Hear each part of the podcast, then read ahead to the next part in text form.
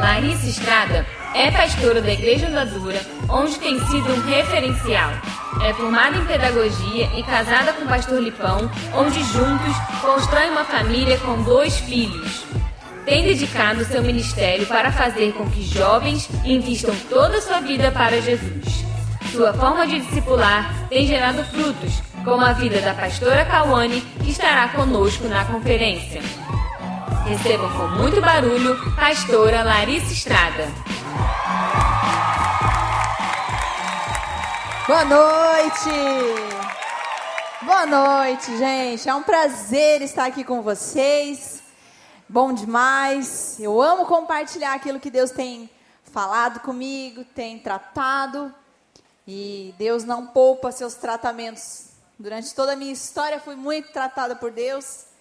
Eu não sei como você é, mas eu sou uma pessoa muito cabeça dura e eu só aprendo nas chilapadas de Deus. Então, eu gosto, eu gosto de compartilhar isso. Quem sabe você possa sair daqui diferente e edificado. Amém? Vamos conversar com o Pai primeiro. Então, baixe sua cabeça, feche seus olhos. Senhor, acalma o nosso coração. Nos dê os teus olhos espirituais, Pai. Nos dê sensibilidade. Nos deixa conhecer as tuas verdades, conhecer o teu coração. Que essa noite seja uma noite de transformação. Que essa noite o Senhor seja adorado. Em nome de Jesus, nos confronta com a tua palavra. Em nome de Jesus. Amém. Eu queria convidar vocês a abrirem a Bíblia em Atos 17. Atos 17, nós vamos ler três versículos, que é o 26, o 27 e o 28. Então, durante esse momento, você pode deixar ele aberto, nós vamos lendo aos pouquinhos, ok? Atos 17, 26 vai ser o primeiro que eu vou ler. Diz assim: De um só fez ele todos os povos, para que povoasse toda a terra, tendo determinados tempos anteriormente estabelecidos e os lugares exatos em que deveriam habitar. Tendo determinados tempos anteriormente estabelecidos e os lugares em que deveriam habitar. Quando a gente olha para esse versículo, fica muito claro que existe coisas que eu e você não temos acesso, não, não faz parte, não, não é nossa decisão, não é nossa vontade, não é nós que escolhemos, que decidimos. O versículo fala sobre tempo e ele fala também sobre lugares. Vamos além eu nasci dia 7 de junho de 1990 e mesmo que eu quisesse, quisesse nascer em outra data, eu não poderia. Porque isso pertence a Deus. Você já parou para pensar ou já se questionou por que você não é japonês? Se você não é japonês, né? Por que, que talvez você não é alemão? Por que, que você não é americano. Tem bastante gente, tem bastante brasileira, inclusive amigos meus, que o sonho é ser americano, né? O sonho americano. Por que, que você não nasceu americano? Por que, que você nasceu brasileiro? Sabe, quando eu era pequena, eu, a minha mãe ela tem os olhos bem azul, assim, bem clarinho. A minha avó, minhas, minhas tias, minhas, minhas primas, eu tenho bastante gente na minha família que tem o olho bem clarinho. E eu lembro de chorar pequenininha assim. Eu, doía tanto o fato de não ter olho azul. Eu falava, mamãe, por que, que você não fez eu de olho azul? Eu queria tanto. Minha mãe sempre muito sábia, ela falava assim: minha filha, você não tem olho azul porque Deus tem um propósito com os teus olhinhos. Eu falei, nossa, qual será o propósito de ter um olho dessa cor? Aí ela falou: imagina se você vai para uma tribo indígena, ser missionária, e eles não gostam de olho azul, eles arrancam o olho azul. Eu falei: misericórdia, graças a Deus pelo meu olho claro, amém. E eu aceitei, até hoje eu amo a cor dos meus olhos. Mas existe algo da parte de Deus que não está a nosso alcance. Não é nós que decidimos. O contexto onde vivemos. E talvez você escutou diversas formas, talvez várias vezes seus pais ou alguém da sua família falando: olha, você não foi planejado, você não foi sonhado, você foi um acidente, foi muito difícil ter você. Mas sabe o que é mais interessante da parte de Deus? Olhando para esse versículo, é que Deus encontrou nos seus pais a genética perfeita para te criar. Amém? Sabe, quando eu ouço isso, eu não sei qual é o sentimento que passa em você, mas eu me sinto tão aceita por Deus, tão amada por Deus, tão desejada por Deus.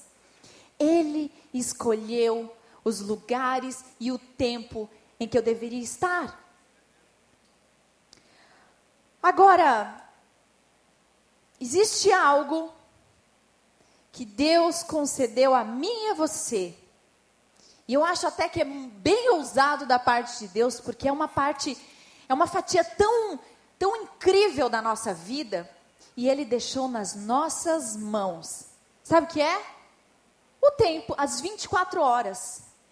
O nosso tempo de relógio, o nosso tempo cronômetro da nossa vida, Ele deixou na minha mão e deixou na sua mão. Tem alguém aqui que não tem 24 horas, tem menos? Legal. Começamos bem, estamos, na mesma. Sabe, Deus todos os dias de manhã ele fala: "Olha aqui, ó, pega aqui, faça bom uso".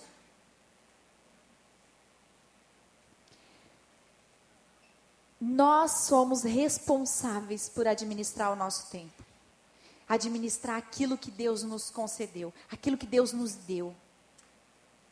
Deus te botou, te deixou, te fez estar no contexto perfeito. Agora é com você e é comigo. Sabe, eu sou uma pessoa que eu gosto muito de usar meu tempo. Eu, eu não sei vocês, mas quando eu chego à noite, assim, vou deitar na minha cama, eu gosto de estar cansada. Sabe assim, ter acordado cedo, ter ido para academia, volto para casa, faço almoço e arrumo as crianças. Eu tenho dois filhos, o Joshua e o Zion, sete e cinco anos. A gente faz tarefa, aí vai para o banho, aquela loucura de almoço e leva para a escola e vai para a onda. Eu trabalho na onda, né? Lá é o meu, é meu tudo, né? Minha igreja, meu trabalho, uh, meu, meu marido é meu chefe, é meu discipulador, uma loucura. E a gente vai para a onda e eu vou discipular uma, duas, três. Depois eu vou para o GP, que é o nosso grupo pequeno com as mulheres. Eu volto para lá e pego as crianças na escola e volto para casa. Tem reunião de ministério. Uh, da meia-noite estou indo dormir. Falo, uau, eu estou muito cansado. Você dorme uma pedra, nem sonha. Eu amo aproveitar o meu tempo. E me dá uma tristeza o dia que a nossa folga é terça-feira. Às vezes eu falo, ai, não, hoje não quero nada, não quero Bíblia, não quero marido, não quero nada, quero tomar meu banho, fazer minha unha e assistir Netflix e é isso aí. Você chega na cama, você não quer ir para a cama. Você está com fôlego, está com gás, você não aproveitou, você não cansou, você não gastou. É um negócio perdido, é tão ruim. E ao longo da minha caminhada no ministério, eu sou uma pessoa que gosta de inventar muita coisa. Eu invento muito ministério, vamos abrir isso, e vamos fazer isso, e vamos começar lá, e vamos. É, ah, vai começar o ministério infantil? Vamos lá, eu vou.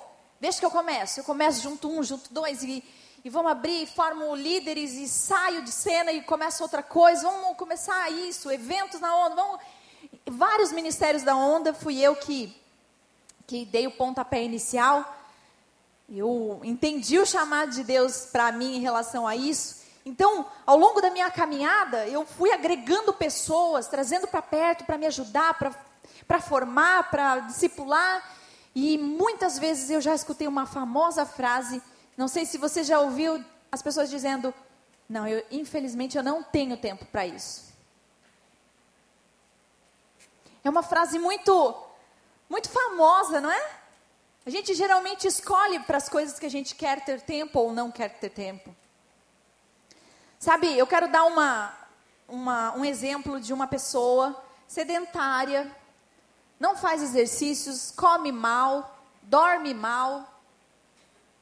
Essa pessoa ela infarta por sedentarismo, vai para o hospital, fica internado, de repente, né, sobrevive, volta a viver. O que é? Eu vou dar uma chance para vocês. O que é que essa pessoa vai fazer assim que sai do hospital? Exercício. Cinco horas da manhã, tá lá, ó. Essa pessoa ganhou mais tempo? Ganhou? Não. Ela mudou suas prioridades. Ela não ganhou mais tempo, não, não foi dado mais tempo para ela, ela soube administrar. Sabe, eu tenho uma. Eu, eu sou formada em pedagogia. Tem pedagogos aqui? Tem? Legal. Eu amo essa, essa disciplina, essa faculdade, porque eu acredito que ela vai transformar a educação e vai transformar o futuro do nosso país. Amém? E eu tinha uma professora de filosofia, ela era muito, muito rígida. E ela era muito brava, muito metódica, assim.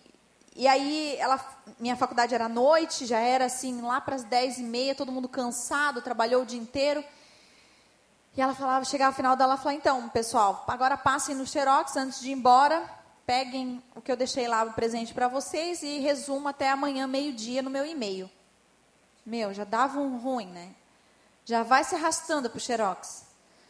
Chegava lá, calhamaço gigante para você resumir. Voltamos lá, né? Professora, pelo amor de Deus, a gente trabalha, a gente tem filho, a gente não dá, minha mãe está doente, eu tenho que ir para o hospital, eu tenho que isso aqui, eu tenho. Aí ela fala aquela famosa frase que todo professor gosta. Um dia eu vou falar também.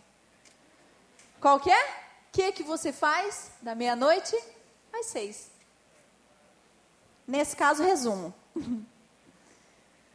Sabe, uma boa métrica, uma boa régua para mim e para você para a gente descobrir o que é que a gente valoriza de verdade, é o tempo que você doa, o tempo que você gasta. Vamos fazer esse exercício? Tenta fazer aí, tenta puxar na sua memória os, os itens, ah, as coisas que você gasta tempo. No que é que você mais gasta tempo? É com o seu filho estudando a Bíblia, lendo, com ele ensinando. É no ministério. É no trabalho. É com o seu esposo, com sua esposa. É exaustivamente lendo a Bíblia, em oração. Mas sabe o que é mais duro disso tudo? É que se você for analisar, se você for cronometrar o tempo que você passa, o tempo que eu passo, arrastando o dedo no Instagram, a gente vai ficar horrorizado.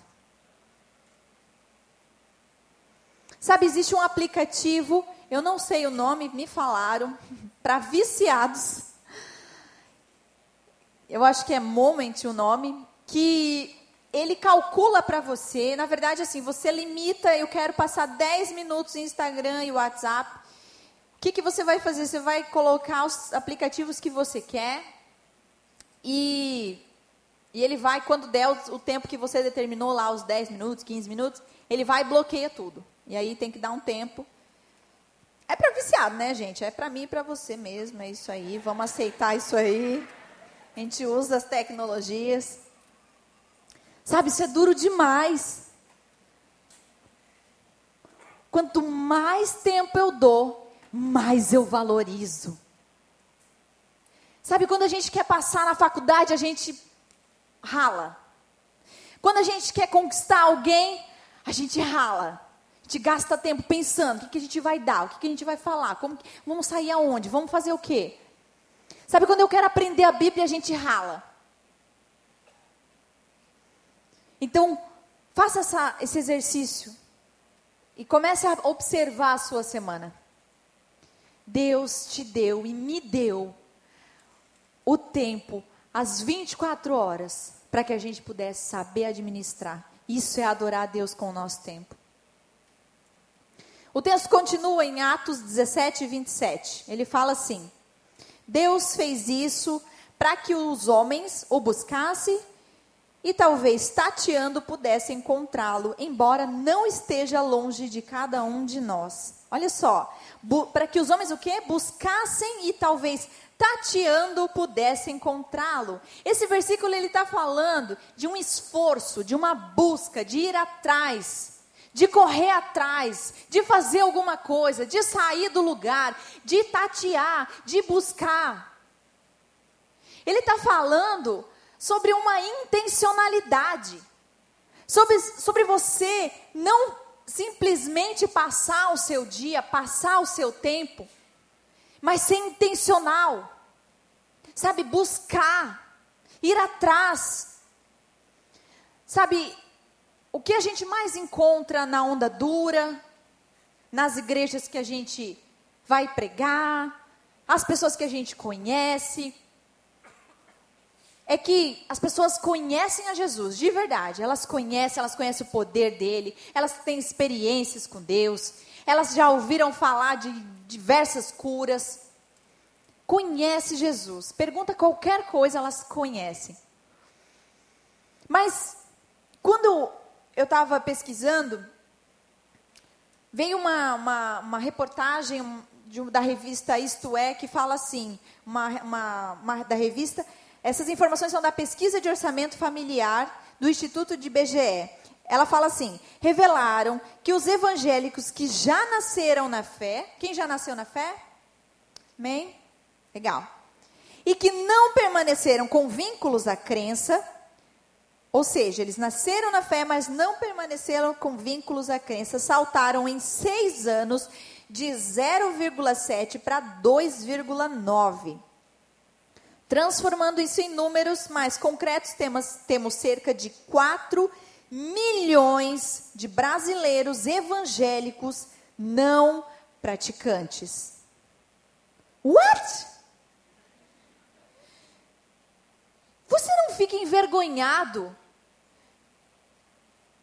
do, de existir um item no IBGE que se chama evangélico não praticante?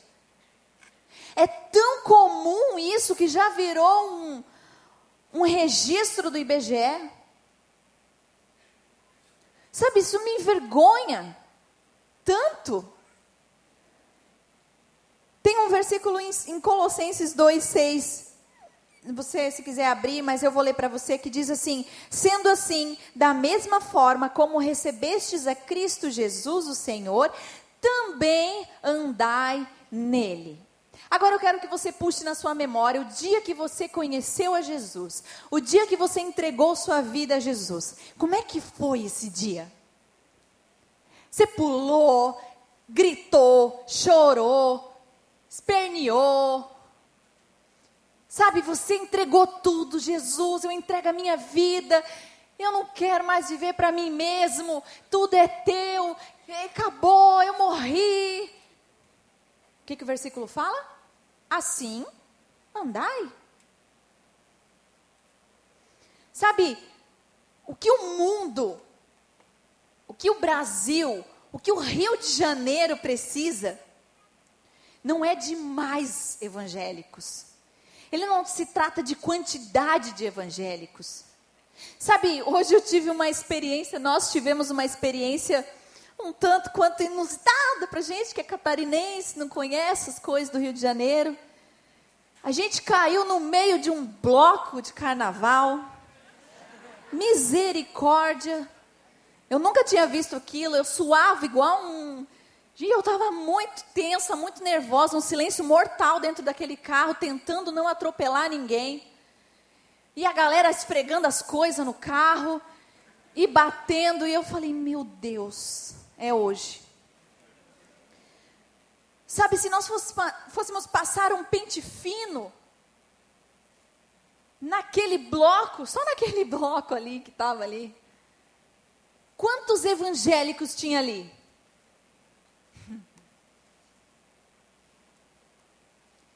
Sabe o que, que o Rio de Janeiro precisa?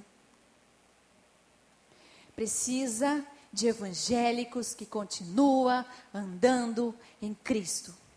Assim como recebeu, continua entregando, andando, vivendo, se esforçando, buscando, tateando. Sabe, nós não precisamos, não precisamos de muita coisa. Vocês podem, vocês percebem isso? Nós precisamos fazer o que a gente já recebeu. Sabe uma coisa que eu gosto de falar para as meninas que eu discipulo, que eu acompanho, quando eu vou aconselhar? Eu falo assim: olha, na sua faculdade você precisa discipular e aproveitando que está lá discipulando, dá uma estudada. Sabe, no seu trabalho, você discipula todo mundo lá e aproveita e trabalha. Mas isso não quer dizer que você tem que ser medíocre ou ruim no seu trabalho, na sua faculdade. Sabe o que isso quer dizer? Eu acho muito interessante que muita gente tem esse discurso: ah, vem para Jesus que, nossa, o negócio vai, o mar vai abrir. Não, não. Vai continuar os mesmos problemas, você vai acrescentar mais um que tem que discipular. Sabe? Então faz bem feito. Quando eu falo para as meninas, olha, gente, vai, vai estudar, sabe? Vai conseguir cargos mais elevados na empresa. Não estou falando de vaidade, não. O Luca falou isso ontem. Sabe do que eu estou falando? De você alcançar cargos, onde você possa influenciar, ter autoridade, de chegar e falar, galera, aqui ó, vocês estão tudo obrigados que eu sou gerente, vem aqui e vamos morar. Sabe? De você ser tão excelente na sua faculdade de você ter autoridade. Sabe, a minha, a minha filha espiritual, a pastora Cauane, vai estar aqui segunda-feira. E eu sou apaixonada por ela. Eu amo a vida dela, eu amo a entrega dela. Ela se formou agora em psicologia. E ela falando para mim, ela tem, cuida do, do culto nosso lá universitário. E ela falou, Lari, eu. Peraí, tem uma coisa errada. Eu sou, eu sou pastora do culto universitário e eu me formei. Eu falei, ixi, e agora? Ela falou, não, então eu vou arrumar uma pós para entrar. Falei, é isso? Ah, não está fazendo pós para ser isso ou aquilo. É para ela estar tá no meio, para ela influenciar. E eu tenho certeza que, assim como foi na psicologia, ela vai quebrar tudo. Porque ela está discipulando e estudando. Discipulando e passando a madrugada estudando. Sabe, algo que até eu estava trocando uma ideia com o Lipão, que a gente estava falando sobre isso, que, meu, essa cultura gospel fechada, alienada na sua casquinha, sabe, esses dias eu vi uma propaganda de calça jeans gospel. Mano, como seria isso? Não faço ideia. Mas sabe, tudo é gospel, é CD gospel, é rádio gospel. Sabe, Jesus chamou a gente para sair disso. Sair dessas quatro paredes, influenciar a sociedade, acabar com o carnaval. Sabe, ocupar o nosso espaço, administrar o nosso tempo, sermos intencionais. Sabe, eu tenho um exercício que eu gosto de fazer de manhã. É pensar assim, Senhor, nós vamos eu e ele é um time é só, uma coisa só. Eu falo oh, bora. Nós vamos sair de casa, eu vou levar meus pequenos no pediatra, me dê os teus olhos espirituais. Eu quero, quero observar aqui, eu quero sentir, eu quero saber o que, que eu tenho que fazer, no que, que o Senhor quer me usar.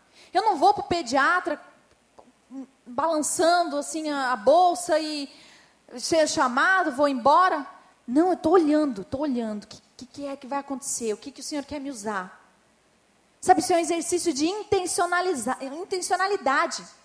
Esses dias, eu, com uma discípula, porque uma das coisas que é interessante pensar é que discipulado não é só ler a Bíblia, apostila, livro, orar junto e chorar junto.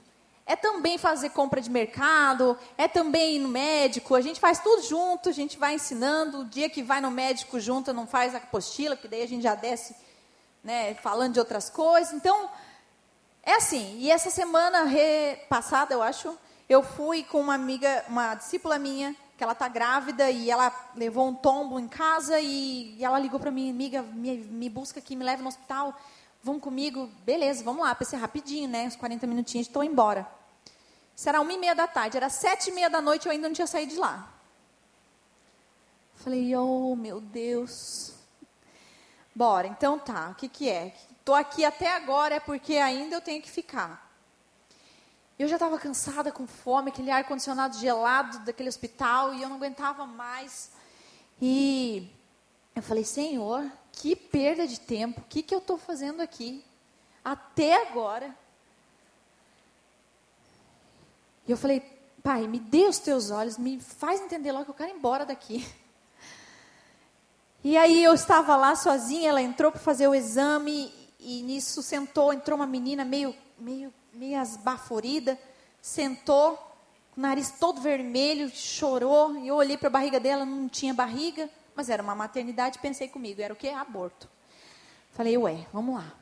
Aí eu fiquei olhando para ela, ela sozinha, falei, ai, não vou, né? Pô, a menina já está passando uma dificuldade, vai ter que ficar alguém enchendo o saco ali do lado. Bem certo, né?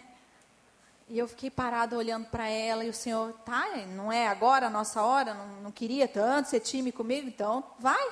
Falei, então bora. Sentei do lado dela, falei, ô, oh, como é que é seu nome? Ela falou, ah, é Luana. Falei, Luana, posso orar por você? Regalou os olhos assim. Ela falou, ah, não é muito comum, né? Falei, não, eu também acho. Mas vamos lá. Aí eu falei, vamos orar e tal. Eu peguei na mão dela, orei com ela. E eu ia, eu falei, não precisa falar nada que você tem, não. Tal. Ela falou, não, vou falar. Eu abortei. É, descobri há quatro dias atrás que eu estava grávida e infelizmente era meu sonho ter um bebê. Eu não tenho ninguém nessa cidade. Aí ela, posso te dar um abraço? Eu falei, pode. E aí resolvemos o problema e choramos junto e me emocionei, trocamos WhatsApp e falei, pronto, senhor, posso ir embora? Bora. Sabe, é ter uma mente intencional, é você olhar, não é passar o tempo, não é viver a vida, mas é buscar e tatear aquilo que o Senhor quer.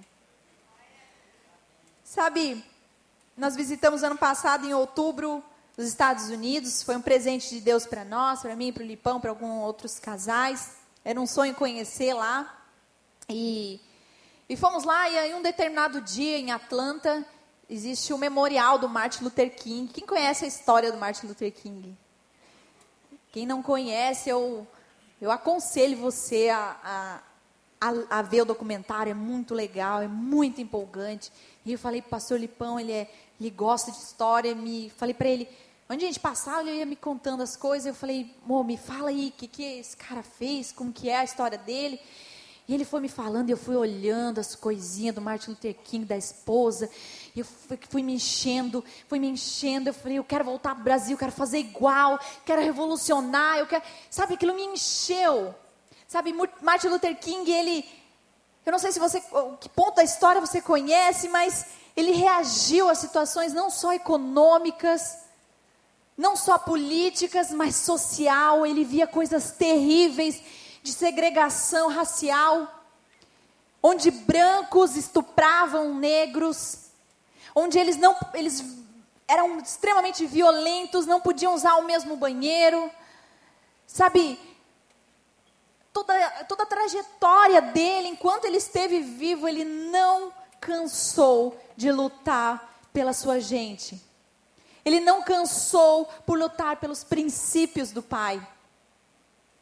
Ele se torna um ícone para sua gente, ele se torna um ícone para os americanos, para o mundo inteiro. Hoje tem né, lá o feriado em homenagem a ele. E sabe, ele era um pastor batista, mas ele não fez isso porque ele era um pastor, porque ele tinha um cargo.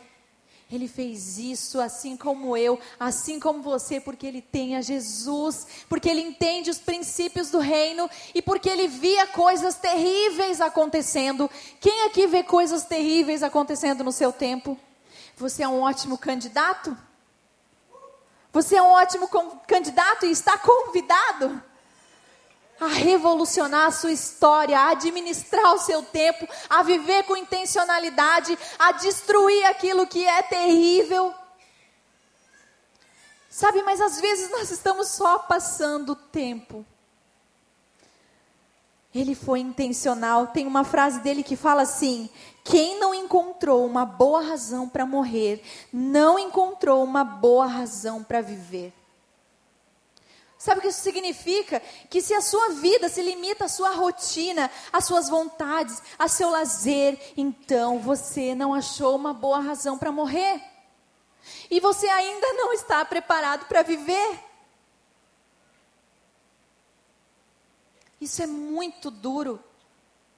E o versículo continua, 28, eu vou ler para vocês entenderem o contexto, vou ler novamente, 26, 27 e 28. Ele fala assim: De um só fez eles todos os povos para que povoasse toda a terra, tendo determinado os tempos anteriormente estabelecidos e os lugares exatos em que deveriam habitar. Fala comigo, tempo.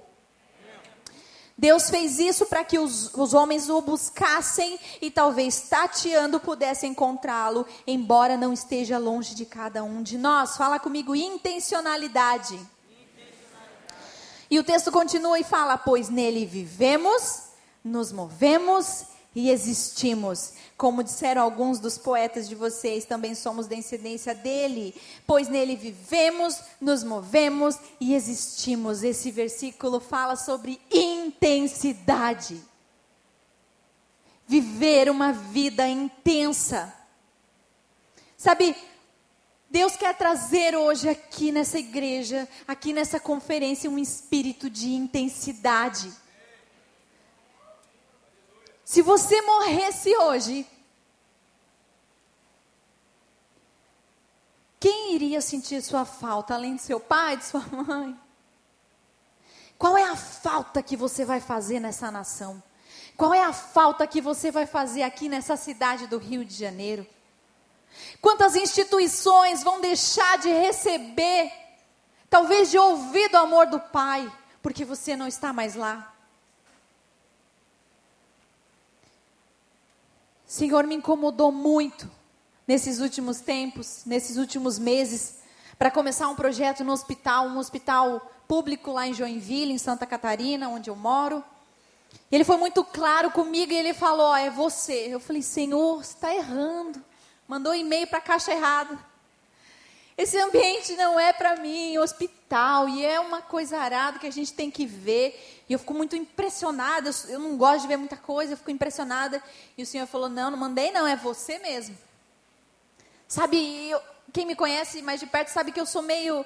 Ah, hum, passo meio essa coisa melenta. o carnaval para mim já não daria certo, já não dá, mesmo num crente não ia mesmo. E aí eles chegam para mim e falam: Ô oh, pastora, encosta nas minhas feridas. Eu fico: oh, pai, colei chiclete na cruz, só pode. O que foi que eu fiz? E eu vou lá, oh meu Deus. Aquele momento, oro, e vai em outro, e, e põe a mão na barriga, e faz isso, e faz aquilo, o outro quer que vá no isolamento, e já não. É uma loucura. Sabe, não é o meu ambiente. E eu escutei várias pessoas falando assim: olha, não vou lá. Ai, me desculpa, é que não é o meu gosto pessoal. Aí é o meu. Bom seria se fosse o meu, ia ser mais legal. Mas não é, não. Ai, eu não tenho. Também não tenho. Tenho dois filhos, tenho um marido, cuido de dois cultos, discipulo quatro meninas, tenho um GP. Sabe, tenho minha vida. Estou tentando ir no cinema às vezes. Sabe, a minha vida ela está dedicada completamente às coisas do reino.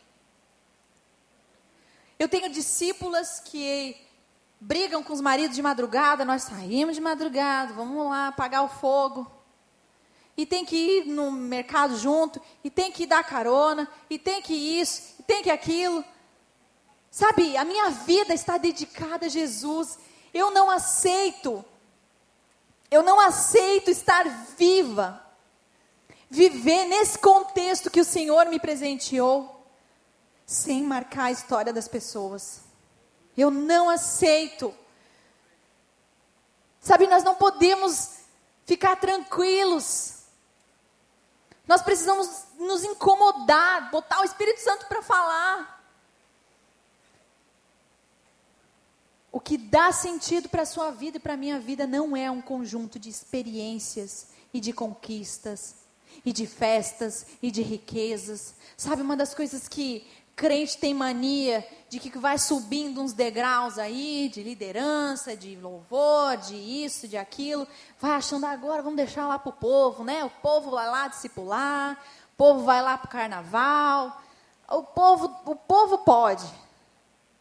Sabe o que me deixa com a chama acesa de paixão? É eu lidar com o povo. Sabe, é eu ir lá, eu ver a cura, eu ver as coisas, eu encostar, quando eu saio daquele hospital, eu saio, Senhor, que responsabilidade. Porque cada vez que eu vou lá, que eu vou fazer o culto naquele hospital, depois eu vou passar nos quartos, eu sinto como se se eu não fosse eu, eu não sei quem faria. Sabe, se você não tem esse senso de responsabilidade, meu irmão, desculpa, mas você não precisa mais estar vivo. O Senhor tem um convite para uma vida excelente, de cura, de milagre, de fogo, de avivamento. O resto, o resto a gente vai fazendo como dá. Sabe,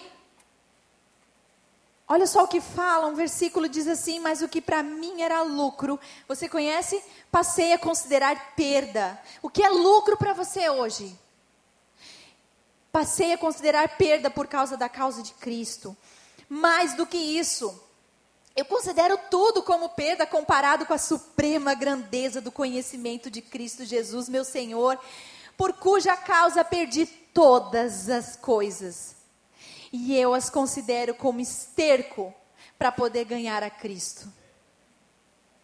Esse é o nosso convite, Jesus invertermos nossos valores, administrarmos o nosso tempo, sermos intencionais e intensos naquilo que o Senhor te deu. O que precisamos para herdar a vida eterna? Nem todo aquele que me diz Senhor, Senhor, entrará no reino dos céus, mas somente aquele que faz a vontade do Pai. Qual é a vontade do Pai para a sua vida? Você conhece? Eu quero que nesse momento a gente possa baixar a nossa cabeça, fechar os nossos olhos.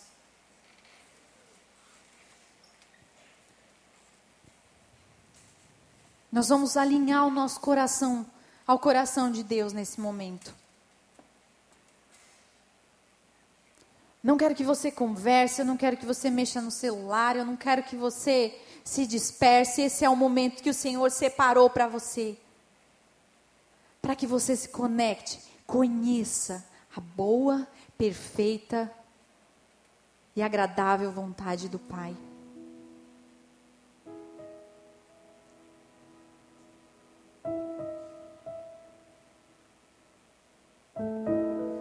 Fala para o Senhor. Esse é um tempo de arrependimento. Esse é um tempo que o Senhor está separando para você, para que você possa se arrepender.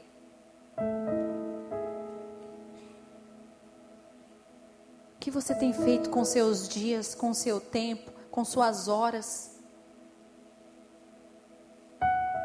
Quanto disso é do Senhor?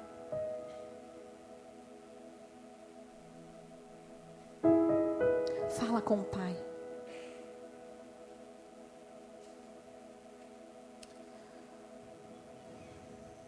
Tem um versículo em Romanos 13, 11 que fala assim: Façam isso, compreendendo o tempo em que vivemos. Chegou a hora de vocês despertarem do sono, porque agora a nossa salvação está mais, mais próxima do que quando cremos. Eu tenho uma coisa para te falar muito dura. Pode continuar de cabeça baixada. Hoje é o dia mais próximo da morte que você já teve. É duro pensar isso, mas é a nossa realidade. Esse versículo falou chegou a hora de vocês despertarem do sono. Existe um tempo em que vai acabar, que já está determinado por Deus, onde Ele vai voltar, onde Ele vai levar os seus. A sua morte já está determinada. Você já acabou sua corrida. Você já completou a obra. O que é que você está fazendo com a sua vida? No que, que você gasta seu tempo? Do que adianta gastar, ganhar o mundo todo e perder a sua alma?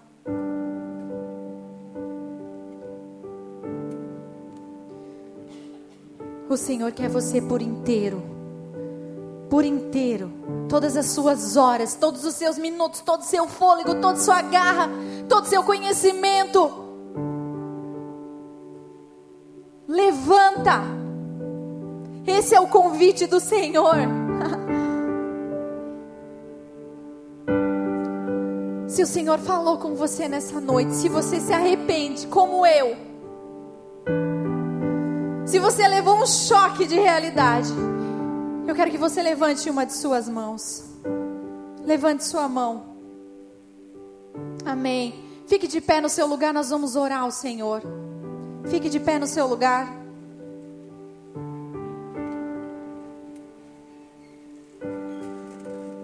Eu espero, fique de pé.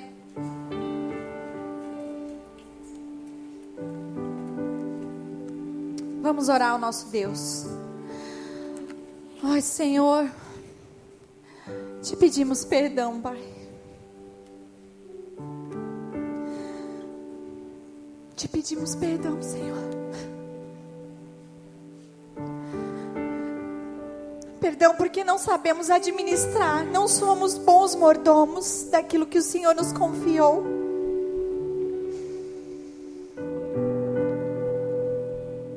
confiamos na tua bondade, na tua misericórdia. Ó oh, Espírito Santo de Deus, vem sobre nós trazendo arrependimento, transformação, cura, Espírito Santo. Nos traga vida, Senhor, nos traga aquele amor, aquela paixão, aquele fogo, nos traga avivamento, Espírito Santo. Nós confiamos em Ti. Nós queremos entregar tudo nas tuas mãos, Espírito Santo. Eu coloco cada um que ele se levantou nesse lugar, Pai, dizendo: Não, não quero mais ficar parado, eu não quero mais ficar no mesmo lugar. Chega! O ano de 2018 é nosso. Nós vamos revolucionar a cidade do Rio de Janeiro, Santa Catarina. O mundo nos usa, Senhor, usa essa igreja linda, Pai. Começar pelos líderes, Senhor, levanta, levanta, Senhor. Assim como também todos os seus membros, seus filhos na fé. Nos dê oportunidade, Senhor, nos dê teu fogo Clamamos pelo teu sangue precioso. Dependemos do Senhor. Em nome de Jesus.